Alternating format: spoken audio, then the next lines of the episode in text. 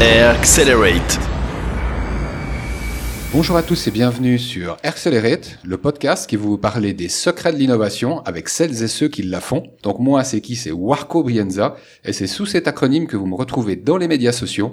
Vous retrouvez par ailleurs Accelerate avec cette orthographe imbuvable, là encore, euh, dans les médias sociaux et les précédents épisodes sur accelerate.com ainsi que sur audiolab.ch. Donc avec cette casquette de vendeur, ce que j'aimerais, c'est faire le lien entre lead scoring et relation client. Pourquoi? Parce qu'un vendeur, ce qu'il cherche à faire, c'est à obtenir la confiance du client, ce de manière due, hein, pas de manière indue, dans le but de quoi? Dans le but de résoudre un problème et de conclure une vente. Voilà, une bonne vente, et je l'ai dit à maintes reprises, et c'était même dans d'autres podcasts, bah, ça doit permettre de résoudre un problème, un problème qu'a le client.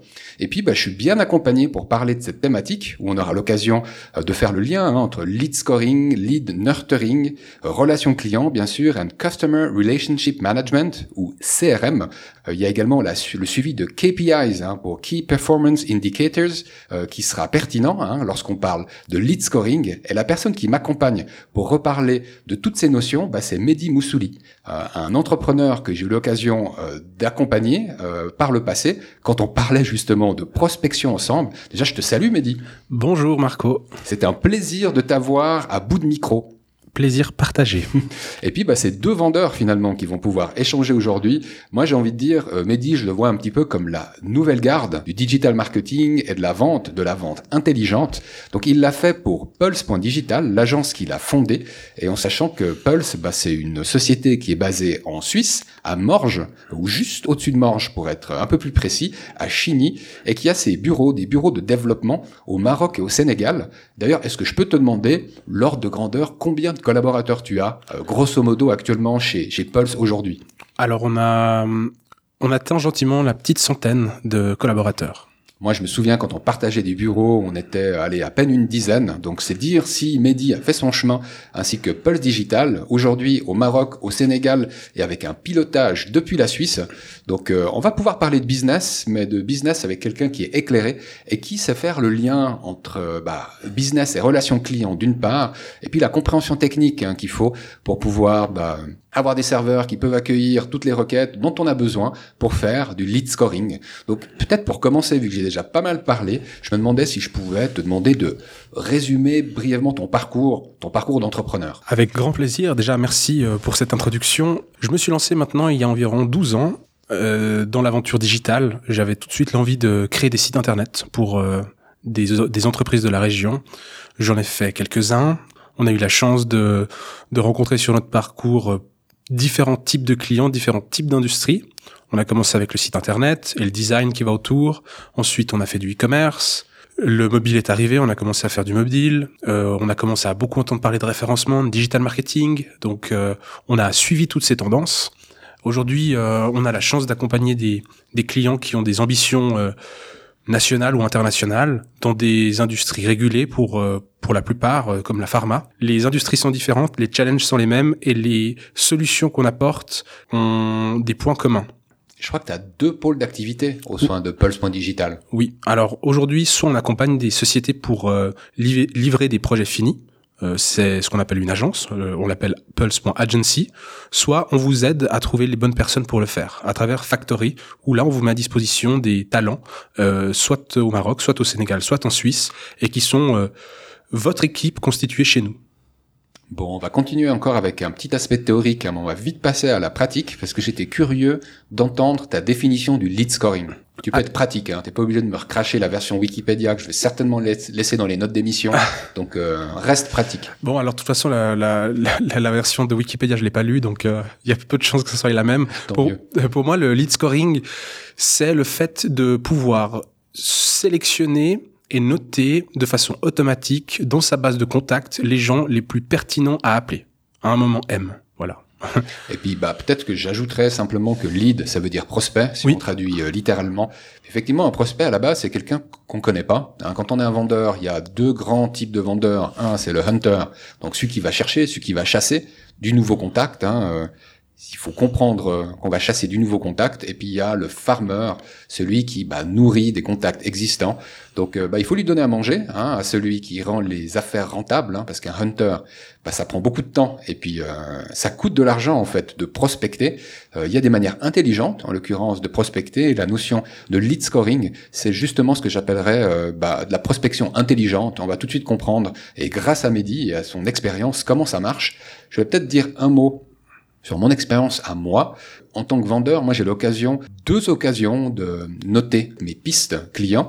La première, c'est quand euh, bah, on me demande de faire du hunting, et effectivement, en faisant du hunting, eh ben j'ai différents moyens, notamment digitaux, pour pouvoir euh, contacter des personnes que je connais pas. Moi, ce que je me suis demandé, c'est d'après ton expérience à toi, comment on passe la notation d'un lead à la qualification d'un deal, euh, ou comment on peut imbriquer en fait ces deux notations-là. Hein. La première, c'est donner un score à un prospect, puis la deuxième, c'est donner un pourcentage d'advertence à, une offre. Alors euh, peut-être je vais je vais prendre un, cas pratique pour illustrer euh, mon propos. le lead scoring déjà c'est c'est une partie, c'est une branche on va dire du digital marketing. Et euh, je pense que c'est bien de le rappeler, ça c'est un outil de plus parmi d'autres.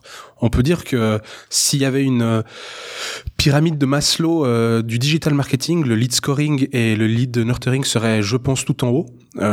et le, le imaginons qu'on a un un type de clientèle qu'on a décidé d'attaquer. Je vais prendre l'exemple des cabinets esthétiques. Donc moi, je veux envoyer une promotion pour euh, donc je suis du B2B dans mon cas et je veux envoyer une promotion à tous les cabinets d'esthétique de la région pour dire qu'on a des nouvelles euh, machines à vendre.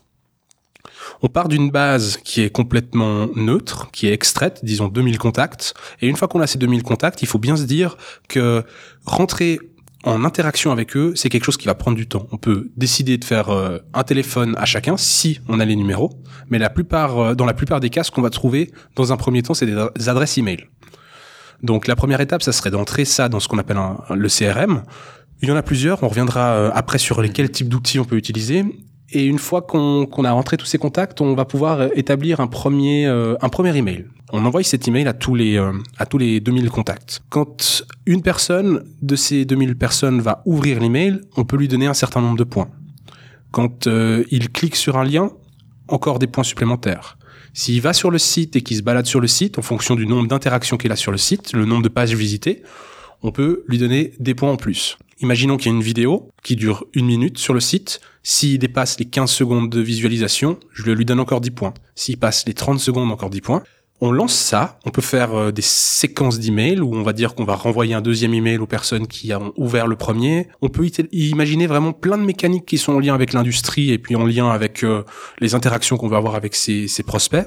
Et le but, du CRM, ce sera de récolter toutes les actions faites par euh, les 2000 leads qui ont été euh, ciblés pour qu'ensuite ils nous disent OK, dans les 2000, il y en a 50 sur lesquels il y a plus de 150 points. C'est ces personnes-là sur lesquelles euh, on doit commencer à, faire des interactions humaines, des appels et des prises de des prises de contact. Si on le fait ainsi, on a une bien meilleure chance d'utiliser l'énergie de l'équipe commerciale à bon escient et de d'augmenter le fameux KPIs, un des KPIs qui est le taux de conversion.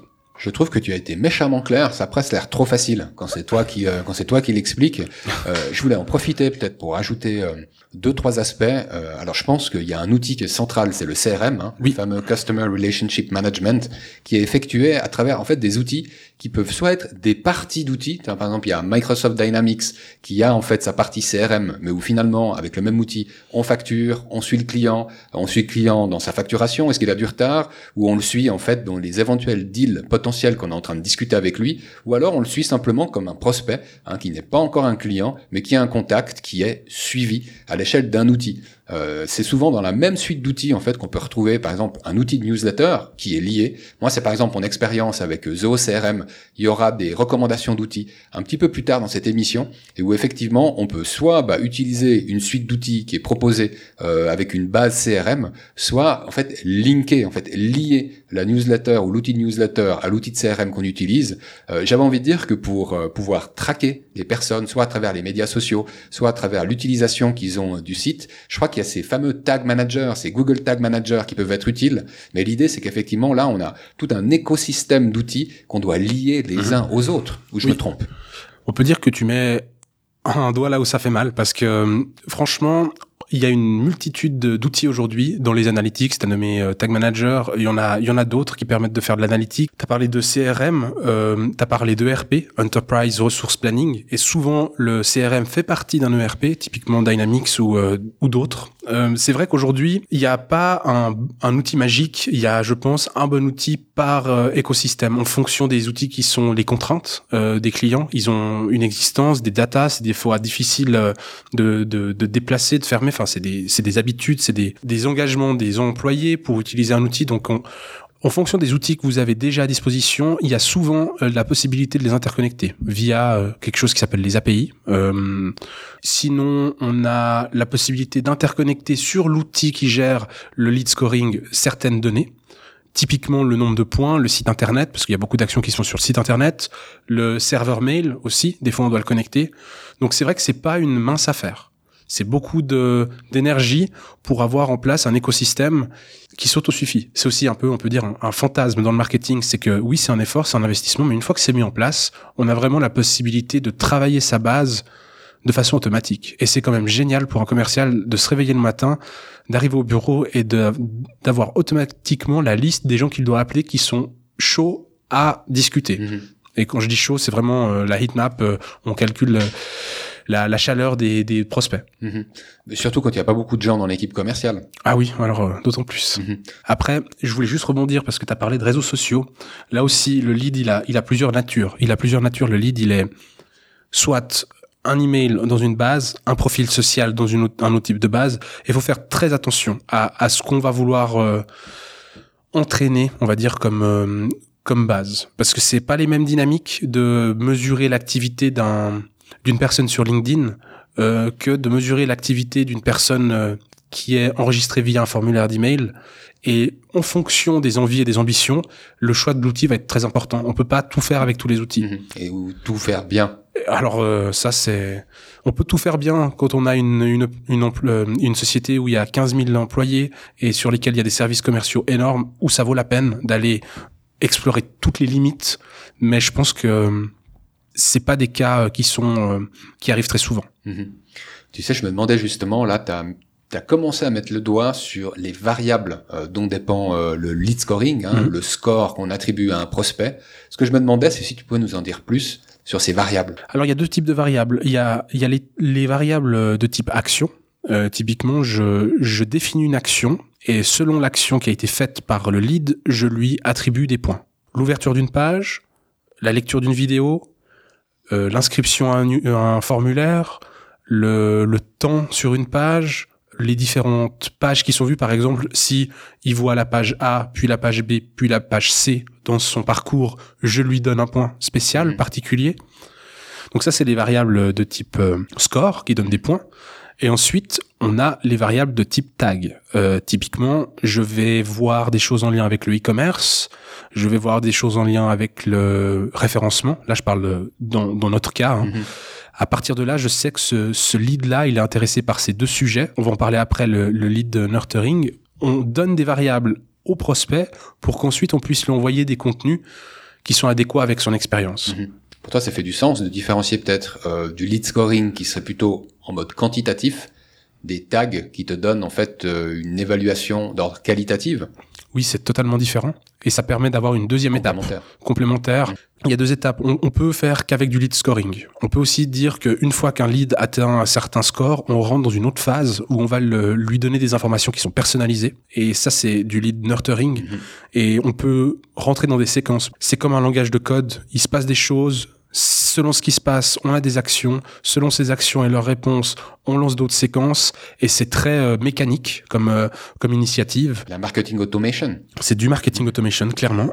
Et, et ça permet vraiment d'avoir une maîtrise totale de comment est-ce qu'on veut euh, adresser une expérience utilisateur à ses prospects. Typiquement, il a il a démontré qu'il a de l'intérêt en ayant dépassé 150 points.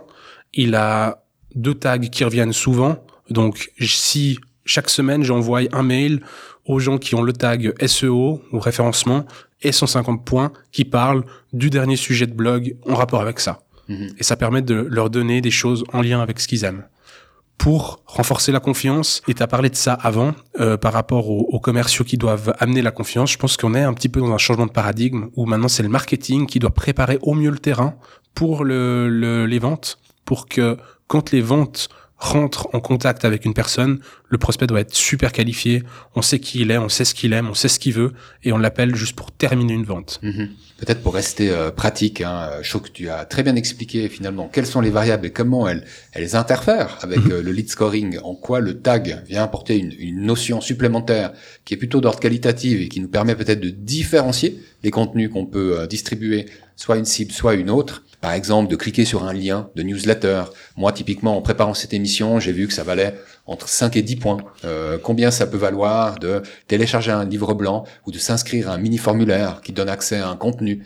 Euh, quelques exemples comme ça à donner euh, pour arriver à tes 150 points en sachant que toi, bah, tu es une agence digitale, tu es dans l'écosystème du digital.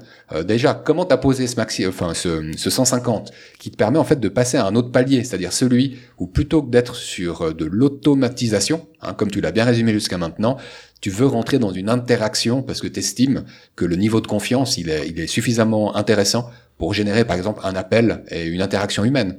Alors, euh, au risque de décevoir, je pense qu'il n'y a pas de recette magique. Mhm. Euh, il y a que des industries, des entreprises qui ont des ressources à disposition, et en fonction du nombre de ressources et du nombre de et de l'importance de ces ressources, on fixe un nombre de points. Mhm. C'est arbitraire totalement. Ça peut être euh, sur une base de 1 point, de et on va sur 10 points. On peut aller sur 4000 points parce qu'il y a énormément de ressources et on est on est dans un une industrie pharma et on s'adresse euh, aux médecins et on veut qu'ils voient au moins 50% des ressources qui valent chacune 200 points et, mhm. et c'est minimum 4000 pour passer au niveau suivant. Donc euh, il n'y a pas de bonne échelle, je dirais. Il n'y a pas non plus de mauvaise échelle. Il faut juste que l'échelle soit cohérente mhm. et, en lien surtout avec les objectifs de la boîte qui, qui les met en place. Peut-être le niveau d'interaction qu'on a réussi à générer, c'est-à-dire le gars qui fait, euh, j'en sais rien moi, un, formulaire en demandant une offre directement et qui détaille, mhm. ça n'a peut-être pas la même valeur que le type qui clique sur le troisième lien de ta newsletter. Alors ça, c'est au, bon, au gré du, du, du client, parce que si ce troisième lien pour lui c'est la ressource ultime, mhm. elle aura plus de points que le formulaire détaillé. Mais c'est vrai que sur, euh, sur le principe, on peut dire que oui. Tout à l'heure, et ça c'était vraiment un point qui m'intéressait, tu as résumé, j'ai envie de dire, la nouvelle fonction qu'on attend du, du, marketing. Parce que franchement, il y a une vingtaine d'années, quand j'ai terminé mes études et que j'ai commencé ma carrière, en fait, ce qu'on attendait du marketing, c'était de travailler l'image de marque. Mhm. On était beaucoup sur du visuel, sur de la perception. Euh, c'était en lien avec le corporate branding. Euh, je dis pas qu'on l'utilise plus du tout. Je dis juste que aujourd'hui, selon mon expérience également, ce qu'on attend du marketing, c'est de préparer des leads. Et plus ils sont qualifiés, mieux ils sont. Est-ce que toi, compte tenu de ton expérience aussi, où l'air de rien, bah, ça fait plus de dix ans que tu mhm. tiens ton agence, tu as vu également ce shift en termes d'attente vis-à-vis du marketing qui aurait changé? Alors effectivement, j'ai vu un vrai changement de paradigme. Et c'est vrai que dans mon expérience personnelle, j'ai même vu des, des changements de comportement à l'interne de boîtes sur lesquelles euh, on est arrivé, il n'y avait pas de lead. On a fait plusieurs années des leads et on a vu que le département commercial ne voulait plus faire euh, du commercial à l'ancienne. Si les leads euh, n'étaient pas là, parce que y a, ce qui est intéressant, très intéressant aussi quand on parle de lead, pas que le lead scoring là, c'est acquisition de lead, on a aussi la possibilité de d'ouvrir les vannes et les fermer euh, à travers les réseaux sociaux, à travers différents différents canaux qu'on active ou qu'on désactive pour augmenter ou diminuer le carnet de commandes. Typiquement, j'ai un client qui me dit euh, dans le paysagisme, euh, je je j'ai pas de travail pendant ces six prochaines semaines, on réactive les leads. Deux jours, trois jours après, c'est bon, on a on a assez de leads, on ferme. Et j'ai vu des changements réels de comportement des commerciaux chez un autre client, plutôt dans le domaine des assurances, où là, les les, les, conseillers en assurance recevaient des leads, se sont habitués à ça et ont perdu les réflexes basiques du commercial qui sont de faire de la prospection à chaud. Surtout que dans l'assurance, j'ai envie de te dire, c'est le modèle de base du vendeur, quoi. Alors, je peux te dire qu'on se euh, déshabitue très vite de ce modèle de base. Ah, je pense qu'on prend goût hein, à ah avoir euh, des leads qui soient comme ça bien qualifiés parce que on peut avoir une quantité d'informations. Euh, surtout quand on est. Alors, ce que j'avais entendu, c'était d'un autre échange où euh, le secteur assurance était quand même bien présent. Ils ont des sites internet qui sont vraiment très intelligents au niveau des, des assurances. Typiquement, c'était au moment des demandes d'hypothèque mhm. où, en fonction en fait du profil que tu posais, hein, parce que ta maison, elle a une valeur. du coup, la valeur de l'hypothèque est liée en fait à cette maison-là. Il y a des tas d'autres aspects qui étaient demandés dans ce formulaire. On vu qu'il y a eu une estimation mais là, en fait, parfois même sans le nom euh, du contact, hein, parce qu'on rechigne hein, à mettre son adresse email ou autre, bah eux en fait ça leur donnait un méga profil, c'est-à-dire le profil type euh, de la personne en fait qui recherche euh, une hypothèque. Ils avaient dressé en fait plusieurs profils différents. Ça pouvait être pour tel ou tel type de maison. je trouve que c'est costaud quoi. Et là c'est par la pratique qu'on commence à définir en fait une typologie de consommateur, ce qui fait en fait partie intégrante du marketing. L'impression que la boucle bouclée quoi. Ouais, on peut.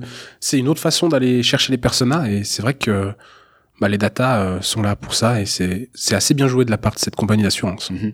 À mon avis, c'est pas la seule. Et moi, je me rappelle que au tout début, pour dresser ces personas, en fait, tu t'adressais à des euh, à des instituts quoi qui faisaient des sondages mhm. et bon an mal an ça te coûtait entre 50 000 et 100 000 francs suisses euh, et encore c'était plutôt 100 000 que 50 000 et puis c'était toujours sur la base de perception où tu, tu questionnais pas mal quand même hein. tu te demandais si ça valait si ça valut l'investissement hein. même qu'on était avec des salles avec faux miroirs hein, comme pour le FBI dans les séries préférées euh, pour voir en fait à quel point les gens ils avaient l'air là au moment où on échangeait moi j'ai toujours été extrêmement dubitatif de cette manière en fait euh, d'avoir des réponses parce que les perceptions ça reste subjectif Là, vous me direz que le type peut continuer à remplir n'importe quoi, mais il n'empêche, si je reprends l'exemple d'une hypothèque, en général, c'est pour sa maison. La maison, c'est la protection. Et moi, ce que je pense, c'est que dans les pyramides de Maslow, on est assez dans les besoins essentiels. Donc, je pense qu'il y a pas mal de vérité, en fait, là-dedans. Surtout si la personne dit pas son nom, quoi. Je trouve assez fort, en fait, cette manière de travailler. Ouais, c'est hyper intéressant. C'est, c'est une approche euh, vraiment par la data. Mhm. Tu sais, moi, ce que je me demandais, c'était cette approche par la data, et on revient sur du lead scoring pur et dur avant de faire un petit lien avec le lead nurturing. Mhm. Euh, je me suis demandé si c'était utilisé uniquement euh, sur des prospects, donc des gens qu'on connaît de nulle part, ou si finalement, pour des clients, ça pouvait aussi faire sens. Alors ça fait sens sur absolument toute la base de contact. Si un contact est client dans la base, mais qu'il va recliquer sur un lien, revoir une page, se reconnecter quelque part, relire un, un, contenu intéressant, il va sortir comme étant euh, comme notant des points. Le, le CRM va encourager euh, le commercial lié à le rappeler parce que peut-être qu'il a besoin de quelque chose. Donc euh, non, c'est pas que pour l'acquisition de nouveaux prospects, c'est aussi pour faire du farming, pour reprendre tes termes d'avant. Mm-hmm. Ça sert aussi à ça. Ouais, et puis on se rappelle que c'est dans le farming hein, qu'il y a l'argent dont a besoin une société.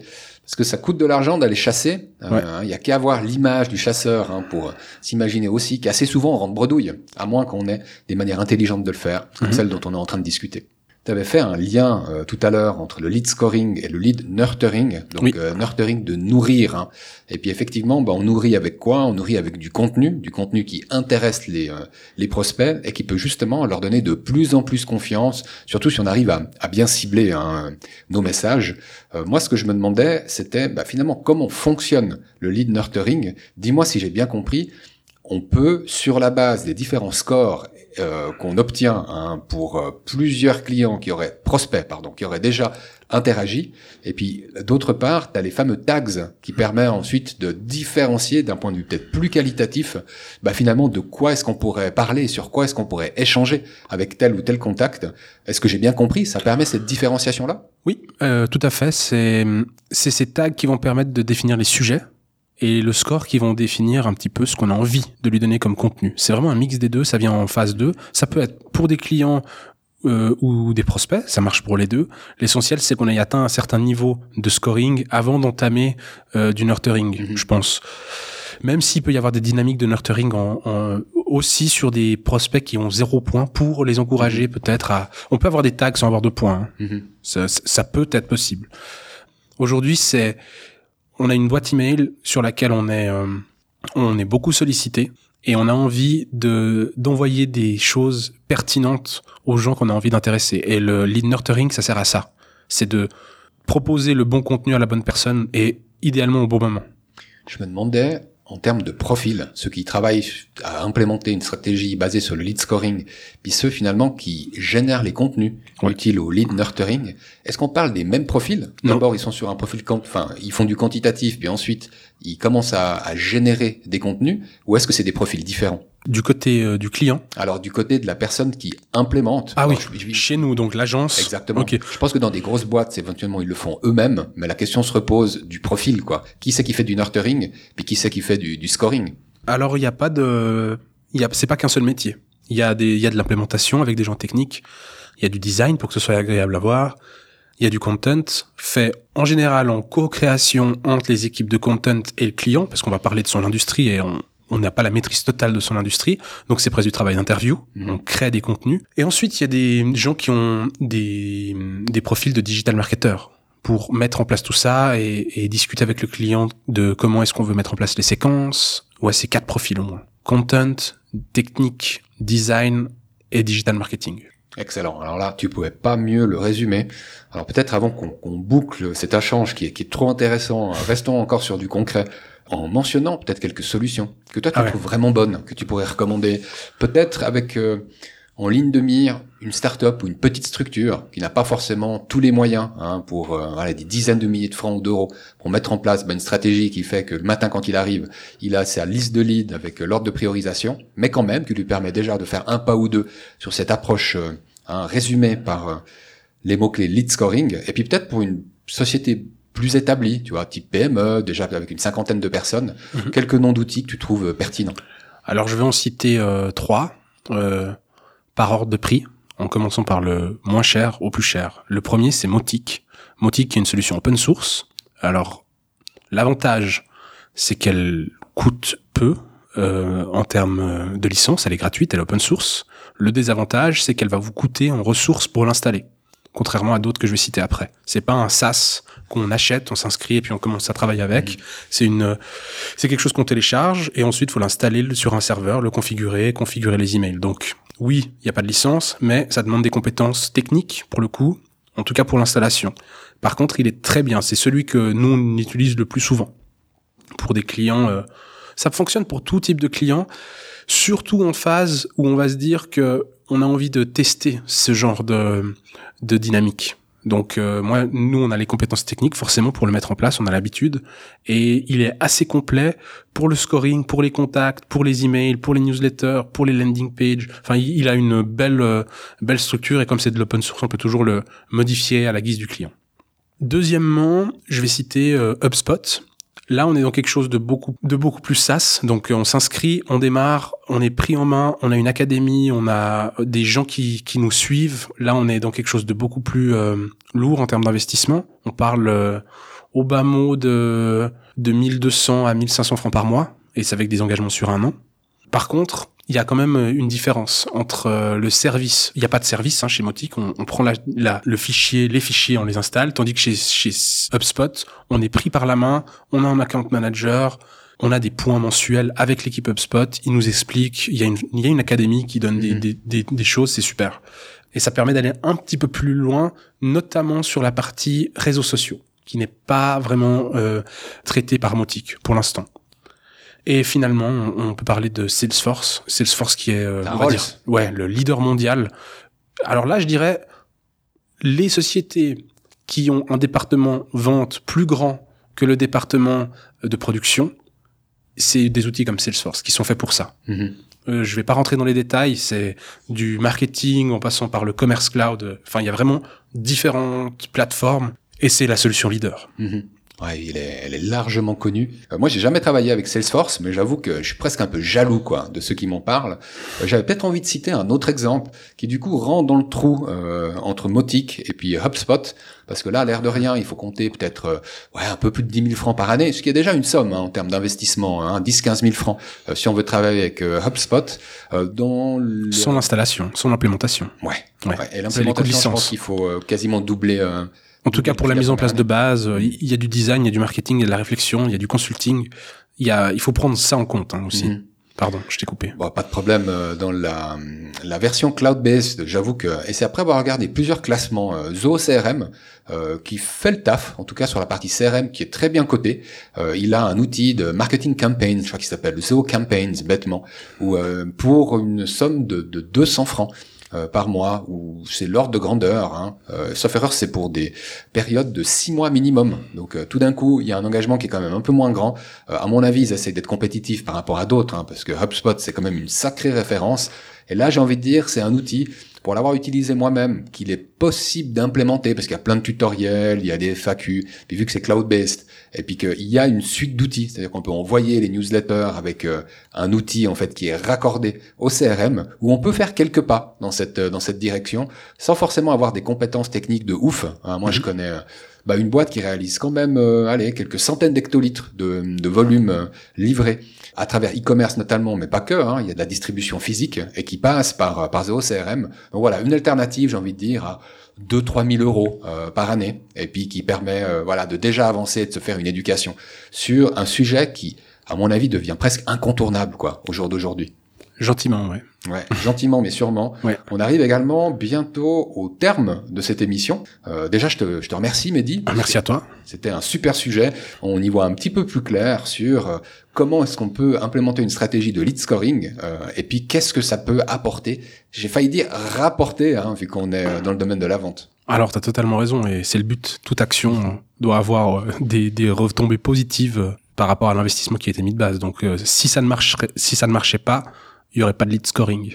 Bah, S'il y a bien une personne que je peux recommander sur cette thématique, comme sur globalement le fait de résoudre des problèmes que peuvent avoir tel ou tel client, en particulier sur le digital, eh ben c'est Mehdi. Et puis ce que je me demandais, c'était si tu pouvais peut-être rappeler comment est-ce qu'on peut contacter soit toi, ta personne, soit l'agence, si on a une question qu'on a envie de creuser, lead scoring ou plus si affinité. Alors euh, tout simplement sur mehdi at pulse.digital, c'est mon email, ou hello at pulse.digital, euh, les deux. Euh, de toute façon, je vois les deux, donc ça serait un plaisir de d'accompagner tout type de structure à réaliser des challenges et à toucher leurs clients au mieux. Et ton site internet, bah, c'est tout simplement pulse.digital. Exactement. Et un site qui est extrêmement design, hein, très visuel, je le trouve super cool. Donc, ne serait-ce que pour vous faire une pause de quelques minutes, je trouve que ça vaut le coup d'aller sur leur page d'accueil. Ah bah c'est sympa, merci. Tu féliciteras tes, tes, designers. Et puis en ce qui nous concerne, hein, cher public d'Accelerate, bah, vous savez que vous pouvez retrouver les à peu près 40 épisodes qu'on a déjà réalisés avec euh, plein d'autres entrepreneurs et innovateurs. Donc ça, c'est sur euh, audiolab.ch. Hein, c'est l'association qui regroupe un tas de podcasts où vous retrouvez des innovateurs, mais aussi des gens qui produisent de la musique ou qui font des dashboards dans le domaine de la data. Donc on y va avec des thématiques diverses et variées et on adore ça. Et puis Accelerate.com qui est toujours actif euh, sur sur la toile. Euh, Accelerate a son handle éponyme comme la Warco Brienza.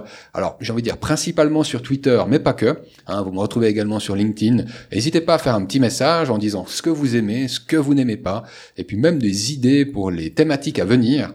Pour une thématique à venir, bah, je peux vous en citer une, c'est celle de la culture data. Donc on va revenir un peu plus avec un focus data, mais d'ordre général, on va pas parler que de data utile à la vente. Puis ça, ce sera le retour de Benjamin Protet, quelqu'un que j'adore, hein, de l'équipe Business et Décision, qui est intarissable en termes de transformation digitale. On a tendance à oublier que sans formation ou information, eh ben, on n'arrive pas à inculquer quelque chose qui est nécessaire, qui est la culture, la culture data.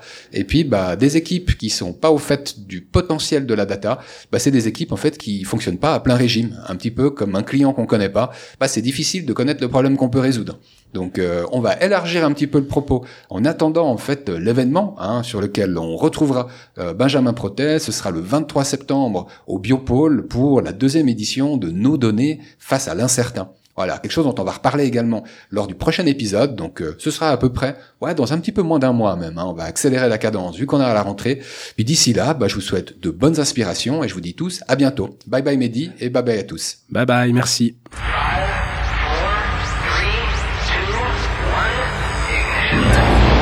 Accelerate